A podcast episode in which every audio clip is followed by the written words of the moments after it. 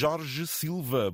Eu, antes de mais, gostava de fazer aqui uma introdução. Eu, é raro, não é muito frequente conduzir a esta hora, mas quando faço, faço talvez uma vez por mês ou duas vezes por mês, uh, ouço sempre o seu programa e não, não estou a fazer aqui um, um elogio fácil, é mesmo eu acho que no seu caso é um caso realmente de serviço público e eu gostaria de registrar o seu profissionalismo e mesmo a forma como lida com o programa e as pessoas que nele, que nele intervêm. E pronto, isso era, uma, era, uma, era, um assunto que eu queria logo de entrada. Muito obrigado, Jorge. Uh, Muito obrigado. E é, e é, sincero e é mesmo. Eu, às vezes, eu, eu, até em tempos fiz um post sobre este programa e sobre a sua personagem, e realmente uh, é, um caso, é um caso sério no nosso rádio e que vai deixar saudades quando um dia, como toda a gente merece, for para a sua reforma, porque não há insubstituíveis, mas há pessoas muito difíceis de substituir. Muito obrigado. Uh, de nada, uh, mesmo sincero. E, e, pronto, a propósito do substituir e dos insubstituíveis, isto talvez se enquadre um pouco no motivo da minha viagem. Que não, então? a, a, minha viagem é feita por dois motivos uh, muito, muito fortes. Um é o trabalho. Pronto.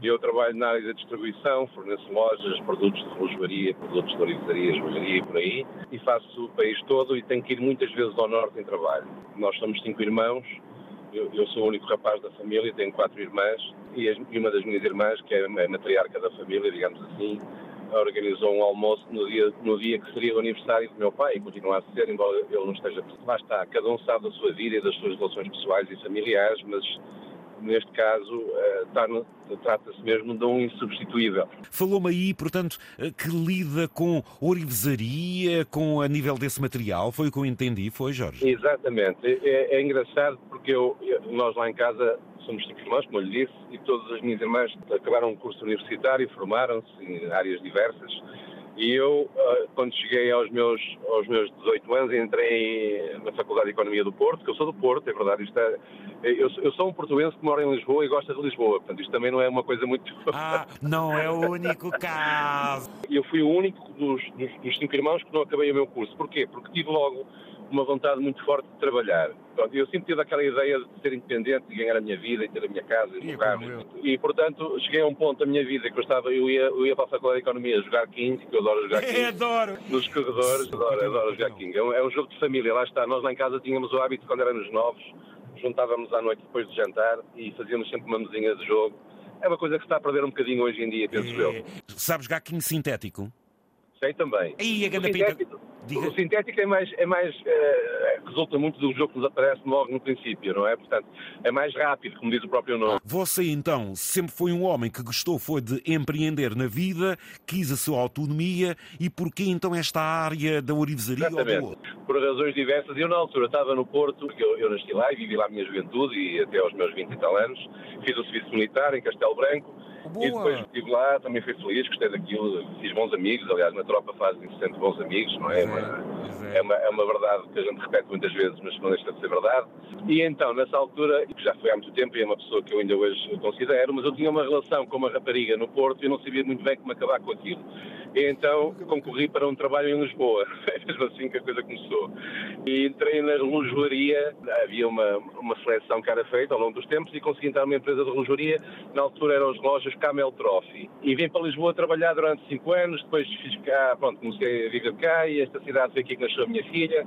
E entretanto esta cidade começou a tomar conta também da minha vida, embora lhe reconheça que o Porto continua no meu coração, não é? Nós somos, nós somos muito agarrados à terra onde, onde nascemos e pronto, e criamos lá raízes. Eu vi esse anúncio, concorri, na altura havia muita oferta de trabalho, eu recordo disso, eu tinha os meus 19, 20 anos, ou 21, 22, sei lá por aí, e nessa altura hum, havia muita oferta na área comercial, então era muito fácil. Eu, quando saí da tropa, meu pai arranjou-me emprego no banco, o meu pai era bancário, eu já tinha formação de economia, portanto fiz os testes, entrei, e quando entrei, uh, estive lá seis meses e disse ao meu pai que não era aquilo que eu gostava. Na altura, ser bancário era uma situação muito segura, mas eu disse ao pai, eu gosto é de anda cá fora, gosto de contactar com as pessoas, gosto daquilo, é uma prisão. E ele disse uma coisa que eu nunca mais esqueci. Disse, pá, Jorge, tu é que sabes, só que a partir de agora não me venhas nunca mais pedir o que quer que seja em relação... Faz-te a vida, uh, faz-te a vida. Ao, ao trabalho, exato. O meu pai era um bocado assim. Graças a Deus nunca tive de lhe pedir mais nada nesse aspecto. Portanto, foi, foi por aí que eu comecei a atividade comercial, que é uma atividade que eu gosto muito. Eu gosto muito de lidar com as pessoas, de falar com as pessoas. E porquê esta área? Porque na altura havia várias, várias hipóteses e esta era uma delas. E era uma área que era bastante recompensadora na altura. E então eu entrei na área da relojoaria e a partir daí, este meio é um meio ainda muito tradicional, é um meio em que os negócios funcionam ainda de uma forma muito tradicional. É um pouco anacrónico até, porque as coisas são feitas ainda sobre a palavra, os negócios são feitos com aperto de mão, muitas vezes. Portanto, é um negócio ainda à moda antiga. E eu entrei neste, nesta área e depois a partir de entrar nesta área, isto já vai há quase 30 anos, eu tenho 57 anos hoje, a partir daí sabe como é, a gente quando se sente bem numa área de atividade continua a ficar por lá e eu não sou muito de mudar a esse aspecto, quando estou bem deixo de estar e, portanto, cá continuo na minha vida uh, e eh, nas minhas viagens. Ou seja, representa uma marca, eh, como é que é? Sim, sim, sim. Eu já representei marcas de relógios, como lhe disse. Neste momento estou mais na área da orivesaria e joalheria, pronto, já estou numa área diferente. E o nosso ouro é muito bem trabalhado, a nossa orivesaria... É, sem dúvida. Onde é que continua a ser o grande foco da orivesaria em Portugal? Continua a ser no Norte, não é? Sim, é, costuma dizer-se que, que, Gondomar é a capital do ouro em Portugal. Pois. Em Gondomar é que, é que estão os, os, as oficinas mais antigas, os artesãos mais antigos, e é aí é que se aprendeu e depois passou de pai para filho e pronto, é uma, é uma, é uma tradição. Aliás, chegar a Gondomar, numa rotunda principal tem lá mesmo o símbolo capital sim, sim. do ouro e coisas assim do género. Né? Pronto. As coisas mudaram um bocadinho porquê? Porque, entretanto, também os gostos das pessoas foram mudando. Hoje o mundo é muito mais mundano, passa a redundância, e, portanto, as pessoas viajam muito mais e ganham muito mais marcas e coisas internacionais e marcas italianas e por aí. Pois. E, portanto, o que acontece? O peso desse, desse setor de negócio integrado em Ondomar foi perdendo influência. O trabalho português, mesmo em filigrana, por exemplo, que é muito famosa, não é? Em filigrana, a forma como se trabalha, tudo parece um rentelhado, os corações de Guiana, Exatamente. aquelas coisas todas. Isso é tudo muito no norte, é no Minho. E continua a ser um artigo muito procurado pelos turistas, por exemplo. Eles, eles, sabem que o nosso ouro é, um ouro, é o trabalho do ouro. Aquelas, que é aquelas contas de Viana, aquela beleza, oh, isso é. é uma maravilha.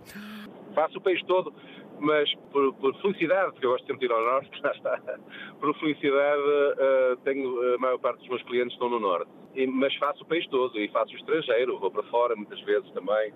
Eu acho que o trabalho das pessoas deve ser, tem, tem duas componentes muito fortes. Uma é remuneratória, como é lógico, outro precisamos de dinheiro para pagar contas, não é isso? Claro. Para mim é taxativo, não é? É muito claro. bonito dizer isto e aquilo, mas quando chega à conta do gás e da luz e da casa e do carro e não sei o quê, tem tudo que se pagar, a escola dos filhos e tal. E o outro é pelo menos tentar ter algum prazer no que se faz. E eu realmente tenho, pronto, isso tenho que dizer, porque às vezes é cansativo, pronto, andar um lado para o outro, eu faço muitos quilómetros, o meu carro faz 50 mil quilómetros por ano, é, é bom, é sempre bom, é agradável o contato com as pessoas, vou tomar café, vou muitas vezes almoço com os clientes, ou é. conversamos sobre tudo e sobre nada. Já vi que é um ótimo comunicador, já vi que tem um Obrigado. magnífico discurso e verifica então perante tudo isto que o seu desempenho é muito humanizado, o que para si também é um gosto e uma virtude, não é? É, é, é Zé Candeias, é porque, repara, eu, eu, eu, eu tenho muita dificuldade em contactar com as empresas por eh, agora marco um, agora marco cinco, ou então mando um e-mail. Ou também, eu, eu, sinceramente não sei como é, eu sou ainda da geração da, da conversa, de, de, falar com as pessoas, de, gosto de ver as pessoas, pai, gosto de falar consigo aqui ao telefone. Pronto, o seu pai ensinou bem, transmitiu. O, meu pai eh, passou-me essa vertente, digamos assim. O meu pai era uma pessoa extraordinária, ele chegava a um restaurante facilmente as pessoas que simpatizavam com ele, ele lidava com o empregado é. de mesa como, como, como, o dono do restaurante, ele conheceu muita gente, ele chegou a diretor bancário, portanto, como compreende, conheceu muitas pessoas. Se viajou pelo estrangeiro, já por acaso esteve em algum país em que o ouro se destacasse, por exemplo, em Índia, é, algo assim? Sim, eu, eu fiz mais o mercado espanhol, tenho clientes em Budapeste, até, por acaso é curioso, e, tenho, e, fiz os Estados Unidos durante bastante tempo também. Okay. Uh, eu acho que valorizar dessa forma como, como o Zacandeia está a dizer, eu acho que nós ainda somos dos que mais valorizamos. Até porque uma questão. Porque nós ainda temos o. Vamos lá ver, o embrião familiar, o sentimento de passar de pai para filho, de mãe para filha, e portanto essa situação deste relógio vai ficar para ti, colar fica para ti, era da tua avó, é não sei quê. Portanto, isto exatamente. é uma coisa que nós temos muito nosso. E eu acho que Ou seja, nós damos sentimento ao ouro, então, é isso? Exatamente. É... Nós damos sentimento às peças. Aquela, aquela máxima da, da Patek Philippe que eu acho extraordinária, dizer, nós nunca somos donos de um, de um Patek Philippe, deixamos para outro. Eu tenho várias coisas que o meu pai me deixou e eu sei que vou deixar ao, ao meu filho, à minha filha. Isto é um sentimento que a gente vai adquirindo por, por, por valores que adquirimos, não é? Que nos são transmitidos. A escola é muito importante. mas a casa e os pais são, são fundamentais e por isso é que se vê muitas pessoas desintegradas e, e desajustadas porque infelizmente não tiveram apoio familiar nem, nem mais. E depois, claro, enveredam por vidas complicadas. E, portanto... Meu caro Jorge, magníficos minutos de conversa na sua viagem. Muito obrigado. Desejo-lhe o maior sucesso. Com certeza, olha, desta vez decidi participar, pronto, não sei porquê, foi por impulso, e eu gosto muito de ouvir principalmente as pessoas que fazem viagens longas de caminhão. Eu sempre respeitei e sempre admirei os camionistas, sempre.